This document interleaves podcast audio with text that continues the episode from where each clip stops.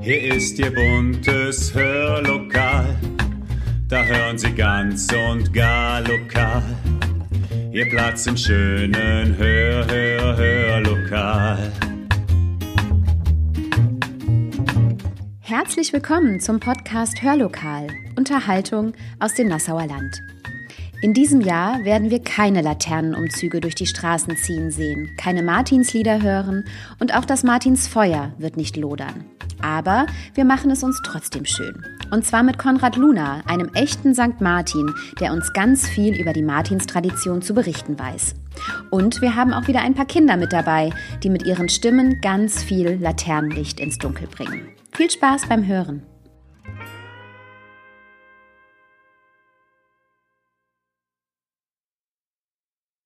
Schön, dass Sie wieder mit dabei sind. Ich sitze hier heute mit Konrad Luna zusammen, den viele von Ihnen sicherlich kennen.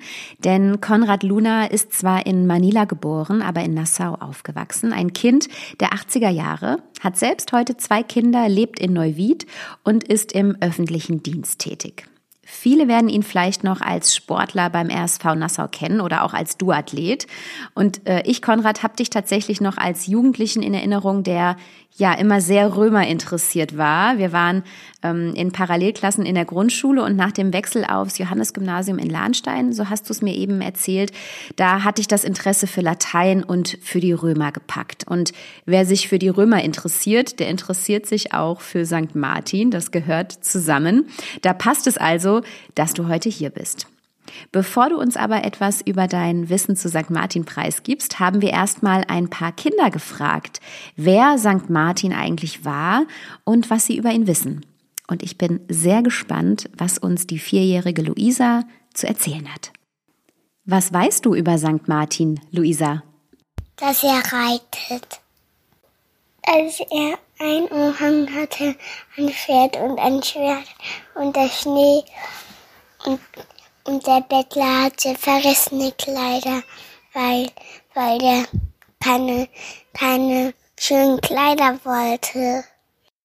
Und die sechsjährige Carlotta kann uns auch noch etwas erzählen. Dass er ein Soldat war, ein Bischof war, dass er ein dass er sich im Gänsestall versteckt hat. Der hat dem armen Mann geholfen. Der hat seinen Mantel in der Mitte durchgeschnitten und hat die Hälfte dem armen Mann gegeben. Also ich denke, so viel wird klar. Die St. Martins-Tradition, die ist auch bei den Kleinsten schon bekannt. Konrad, jetzt kannst du uns aber aus historischer Sicht sicherlich noch etwas Interessantes zu St. Martin erzählen, oder? Ja, viele kennen St. Martin ja als Soldaten, äh, eben in seinem äh, Römergewand, wie er den Mantel teilt. In der Tat, äh, St. Martin ist geboren in Ungarn, also im heutigen Ungarn, in der damaligen römischen Provinz Pannonien und ist äh, später dann in Pavia in Italien groß geworden und bis zum Schluss dann, ähm, bis er dann halt, ähm, wie heißt es, Bischof geworden ist, hat er dann in Frankreich gelebt und deswegen ist er dann als Martin von Tours bekannt. Wenn ich kurz reingrätschen darf, wann ist St. Martin geboren? 317 nach Christus, also schon in der späten Zeit äh, der Römer und ähm, ist, er ist für das damalige äh, Zeitalter relativ alt geworden, denn äh, er ist am 11. November 397 verstorben, also mit äh, knapp 80, 81 Jahren. Und eben auch das Geburts-, äh, das Todesdatum ist praktisch äh, auch dann wegweisend für den Martinstag, den wir am 11. November jeden Jahres dann feiern. Und äh, die St. Martins-Tradition, so wie wir sie heute kennen, seit wann gibt es die? Die St. Martins-Tradition, so wie wir sie kennen, mit dem Umzug ähm, äh, der Reiter, der vorne wegreitet, hier vor allen Dingen im Rheinland, muss man äh, ja auf das späte 19., 20. Jahrhundert datieren. Also da hat sich das hier herauskristallisiert.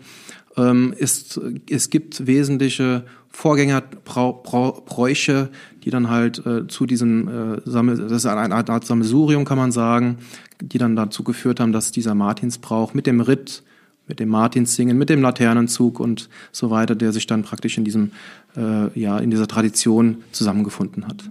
Die Geschichte der Mantelteilung, die kennen wir sicherlich alle.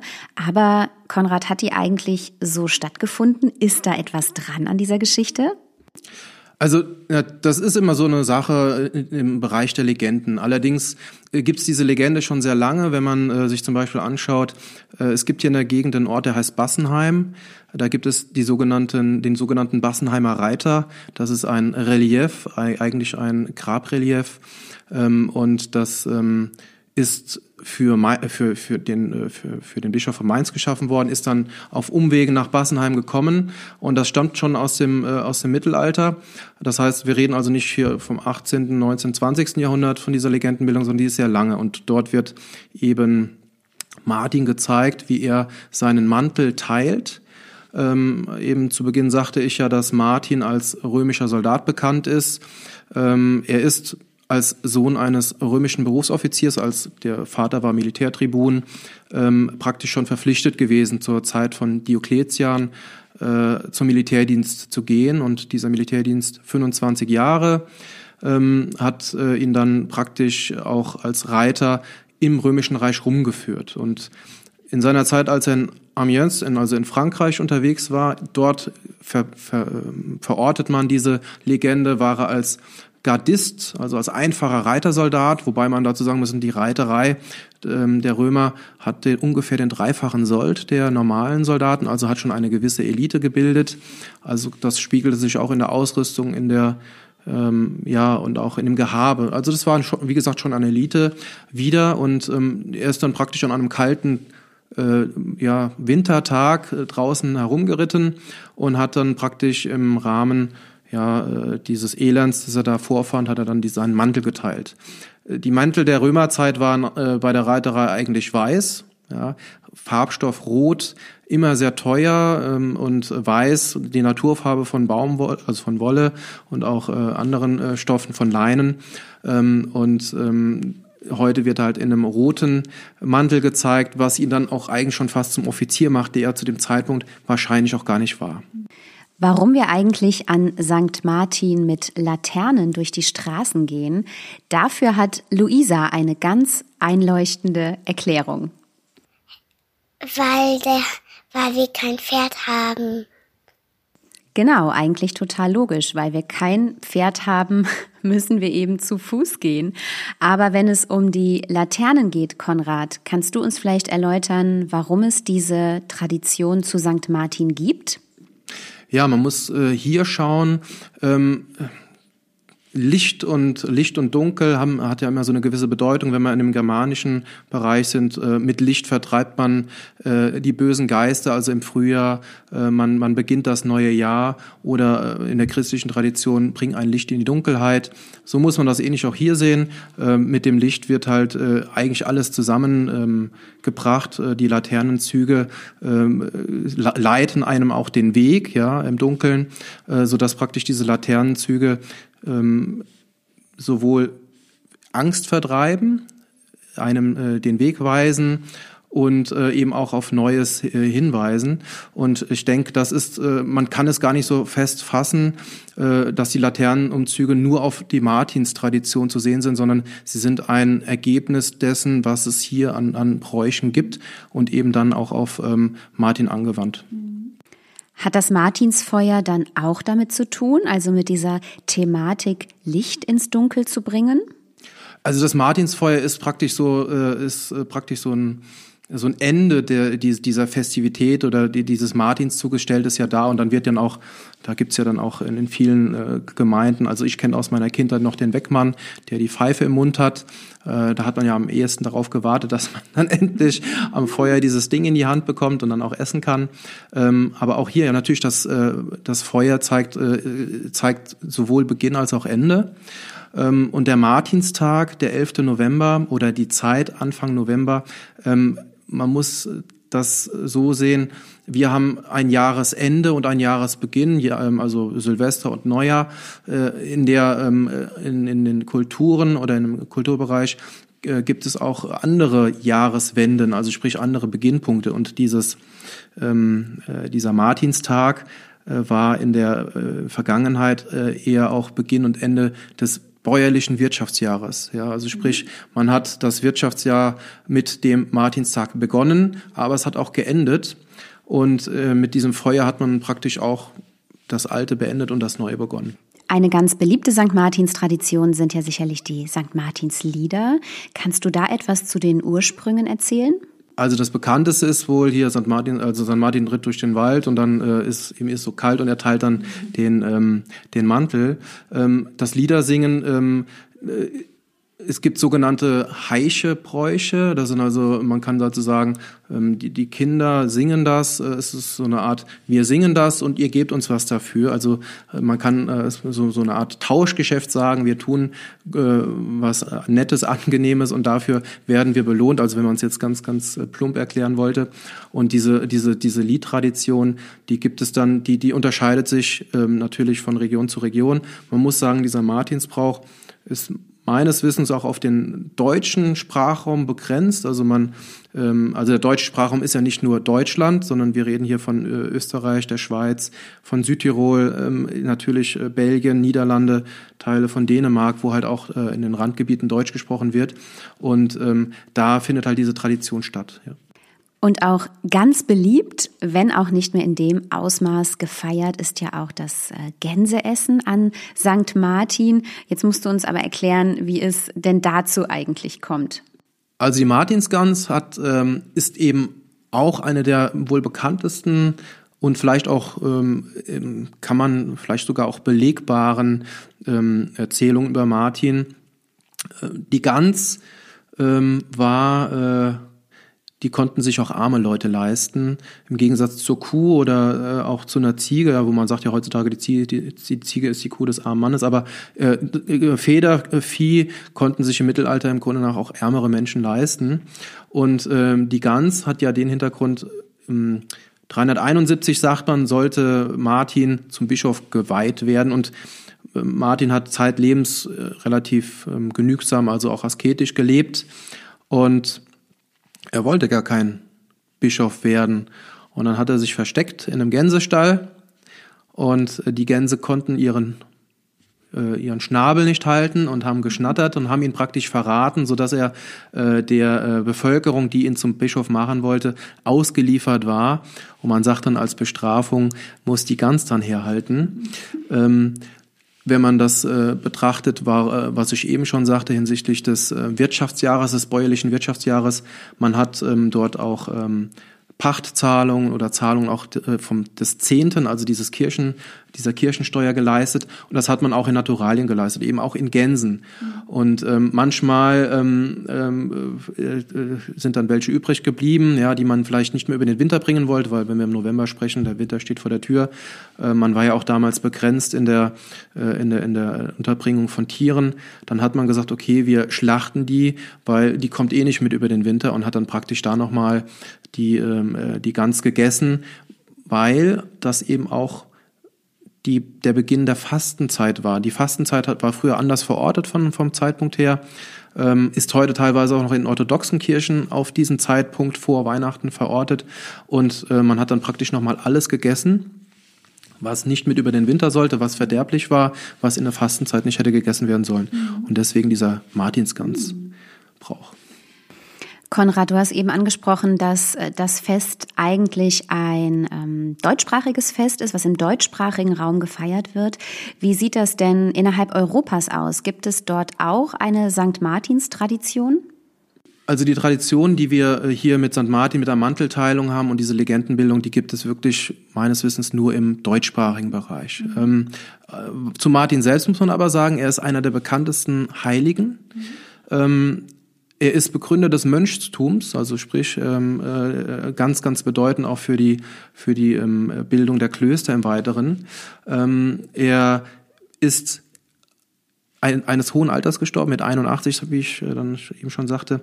Und er ist praktisch eines natürlichen Todes gestorben. Die meisten, die zum Heiligen geworden sind, sind eines äh, gewaltsamen Todes gestorben als sogenannte Märtyrer. Und man bezeichnet äh, Martin als Bekenner. Mhm. Und ähm, weil er eben im Rahmen seines Glaubens äh, so toll gelebt hat, also auch vorbildhaft und äh, auch eines natürlichen Todes gestorben ist. Während die, äh, Stephanus zum Beispiel als erster Märtyrer, der ist ähm, etwa zur Jesuszeit, also ja, 35, 40 nach Christus getötet worden aufgrund seines Glaubens. Das hat die meisten äh, ja ereilt, dass eben dieses Martyrium während der Römerzeit ähm, erbracht worden ist. Das Wort Martyrium kommt aus dem Griechischen, bedeutet Zeuge oder bezeu etwas bezeugen und man hat nichts anderes getan, als seinen Glauben bezeugt. Und hier hat äh, Martin im Gegensatz dazu seinen Glauben bekannt, also er ist als Bekenner eingegangen. Konrad, du kennst dich nicht nur historisch mit St. Martin aus, sondern du spielst ihn tatsächlich auch. Du hast uns ja heute hier auch deine Rüstung quasi äh, mitgebracht, das Schwert. Das äh, werden Sie, liebe Zuhörerinnen und Zuhörer, sich auch ähm, auf der Hörbeitragsseite anschauen können, entsprechendes Bildmaterial. Erzähl doch mal, wie du dazu gekommen bist, den St. Martin tatsächlich auch zu spielen. Ähm, aufgrund dessen, dass ich ein bisschen dunkleren Teint habe, mache ich den Römer vielleicht ganz gut. Und, den, äh, und ähm, das war der Grund, weswegen der äh, die Kita, wo mein Sohn zur, äh, eben die besucht, die kam auf mich zu, Herr Luna, Sie sind ja äh, als Römer unterwegs, könnten Sie sich vorstellen, auch entsprechend mal was zu unternehmen? Da habe ich gesagt, auf jeden Fall. Und war dann letztes Jahr zum ersten Mal als St. Martin unterwegs. Ich habe äh, eine Offiziersrüstung angezogen, war auch entsprechend in der Kirche bei dem Gottesdienst dabei. Die Kinder äh, haben es unterschiedlich aufgenommen. Die Jüngeren konnten dann natürlich mit dem Helm, dem Federbusch nicht so viel anfangen. Die Älteren, die ähm, die Martins Geschichte eben auch schon eher aktiv im, äh, in der Kita, also aus Erzählungen mitbekommen haben, die die Fotos gesehen haben, äh, wie Martin denn aussah, die haben gesagt, das ist er ja. Ne? Also die, die haben das dann schon gut vergleichen können. Und natürlich wollten alle das Schwert sehen, äh, womit der Mantel zerteilt wird. Das äh, habe ich natürlich dann auch gezeigt. Ne? Das war dann schon interessant. Ähm, und ja, dann äh, sind wir dann äh, damals oder im letzten Jahr diesen, äh, wir sind dann eine kleine, kleine Wanderung gemacht ohne Pferd, weil das in der Innenstadt etwas problematisch war. Äh, und ähm, dann zum Schluss gab es für alle den Wegmann und alle durften nochmal ein Foto machen, wie wir um das Feuer standen. Und das habe ich auch dann wirklich sehr gerne gemacht. Und auch dieses Jahr, muss man sagen, kam die Kita auf mich zu, weil die gesagt haben, wenn das im letzten Jahr so gut funktioniert hat, dann könnten wir das dieses Jahr auch machen. Dieses Jahr muss man ja sagen, ist alles anders, ist alles nicht so, wie es eigentlich mal war. Und äh, ich gehe auch davon aus, dass es in Zukunft in gewissen Bereichen nicht mehr so sein wird, wie es mal war. Ähm, und da habe ich natürlich gesagt, wenn es ein, einen Rahmen gibt, wo das möglich ist, dann biete ich das wieder an und äh, komme dann auch gerne, um den Kindern äh, als St. Martin zur Verfügung zu stehen. Und es gibt eine Möglichkeit, äh, auch in, der, in, in dieser Lockdown-Phase zu sagen, okay, äh, ehrenamtliche Tätigkeit in Schulen, in Kitas ist möglich unter Einhaltung der, ähm, der entsprechenden Regeln. Und das habe ich auch dann gemacht und war jetzt äh, gestern noch oder jetzt äh, äh, als St. Martin in der, in der Kita meines Sohnes unterwegs. Wie haben die Kinder auf dich äh, reagiert? Da muss man sagen, wirklich die Kleinen, die haben auch wie letztes Jahr äh, nichts mit dem äh, Offizier anfangen können, der da stand, weil man muss sagen, die Gewandung so, äh, die ist natürlich speziell. Die, die, da läuft heute keiner mehr rum. Also ein Mantel kennt heute keiner mehr und äh, also dann Umhang besser gesagt und auch mit dem Helm würde keiner mehr rumlaufen. Und die Älteren alle äh, bist du echt? Ja. Und dann habe ich gesagt, ja, natürlich. Ich habe dann auch auf den Helm geklopft. Das war also auch nicht Plastik, sondern Metall. Und äh, du hast ja zwei Schwerter, weil ich hatte einmal den, äh, das römische Schwert, den Gladius oder in der späteren Zeit nennt man das ja Sparta und dann noch ein, ein Dolch äh, dabei. Also es war schon relativ ähm, authentisch und das hat mir auch dann der, der, der, der Kita-Leiter dann attestiert. Er meinte, ähm, das wäre schon relativ authentisch und die Kinder hätten alle ihren Spaß gehabt. Und weil wir gerade beim Thema sind, haben wir die Kinder mal gefragt, was sie eigentlich ganz besonders schön finden an St. Martin. Und das erzählen uns jetzt Luisa, Carlotta, Josephine und Anna. An dein Pferd. Das Pferd und das Feuer. Dass in der Dunkelheit die Lichter leuchten und dass man ähm, im Dunkeln auch ähm, viel Spaß hat dass wir Laternen basteln können. Da habt ihr so recht und umso schöner ist es ja, dass St. Martin jetzt erst bald vor der Tür steht. Konrad, wie oft bist du denn jetzt noch als St. Martin im Einsatz? Also die Martinszeit ist ja begrenzt. Ich habe gestern den ersten Einsatz gehabt ähm, und werde wahrscheinlich noch drei bis vier Einsätze haben. Ähm, ich biete auch noch an, dass äh, wenn es Bedarf gäbe, das habe ich auch immer gesagt, dass ich kostenfrei irgendwo dazukomme.